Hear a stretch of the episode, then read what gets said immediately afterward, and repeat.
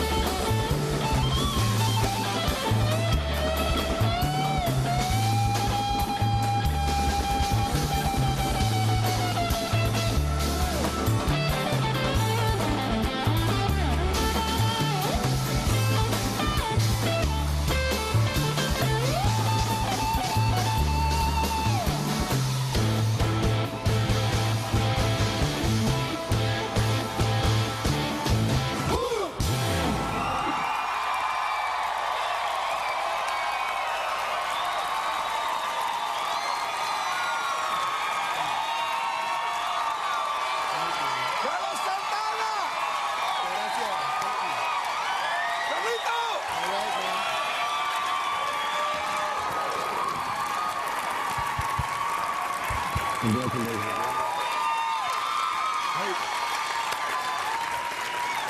uh, tell tell everybody tell everybody where they can see you. At the joint. Uh, at the Hard Rock Joint in Las Vegas. At the joint, the Hard Rock Cafe, the joint in Las Vegas. Listen, you cannot miss Carlos Santana, and I cannot think of a better way to end my first show. When Carlos Santana.